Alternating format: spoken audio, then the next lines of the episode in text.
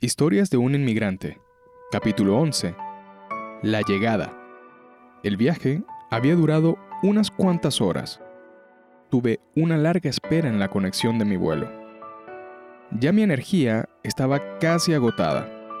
Tenía el cuello tenso porque intentaba descansar en el avión y no pude. Asomado en la ventana, veía cómo a gran velocidad el avión iba descendiendo. Era de madrugada y la sacudida de la aeronave tocando tierra disparaba un poco la ansiedad por saber que ya habíamos tocado suelo chileno. La cálida voz de la aeromoza indicaba que habíamos aterrizado sin problemas mientras que el piloto del avión, por medio de los parlantes con su sonido peculiar, nos daba la bienvenida al Aeropuerto Internacional Arturo Merino Benítez. No fui de los primeros en bajarme. De hecho, esperé a que todos salieran, ese momento para mí debía ser especial y no quería que nadie me apurara. Quería tomarme mi tiempo. Al levantarme, tomé mi maleta de mano. En ella llevaba la mayoría de mi documentación. Verifiqué que no se hubiera quedado nada, caminé de a poco por el pasillo estrecho del avión y la aeromoza, con una sonrisa, me da la despedida. Lo primero que noté apenas salí del avión fue una temperatura a la cual mi rostro no estaba acostumbrado. Pude notar cómo el vapor de mi aliento contrastaba de gris aquella oscura madrugada.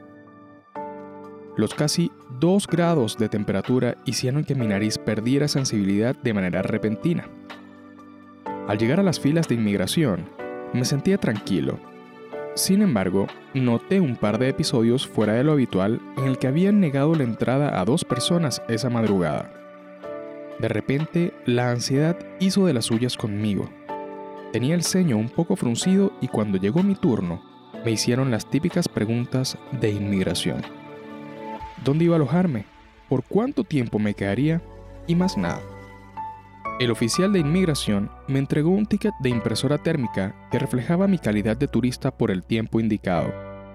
Y con mucha seriedad me indicó que no votara ese papelito, es muy importante y no lo podía perder. Claramente, luego supe que era necesario para la solicitud de visa y por eso debía guardarlo bien. Había anotado la dirección de residencia en un papel por si mi celular se quedaba sin batería. Cambié dólares a pesos chilenos ahí dentro del aeropuerto y tomé una camioneta que lleva pasajeros como yo a lo largo de toda la ciudad. Una casa antigua y fría me estaría esperando aquella madrugada y dentro de ella una habitación en donde solamente cabía una cama, una mesa de noche y nueve largos meses de soledad. Gracias por haber llegado al final de este podcast. Si te gustó, deja un comentario. En los próximos capítulos te estaré narrando un poco más de lo que ha venido sucediendo acá conmigo como inmigrante en Santiago de Chile. Será hasta una próxima ocasión. Saludos.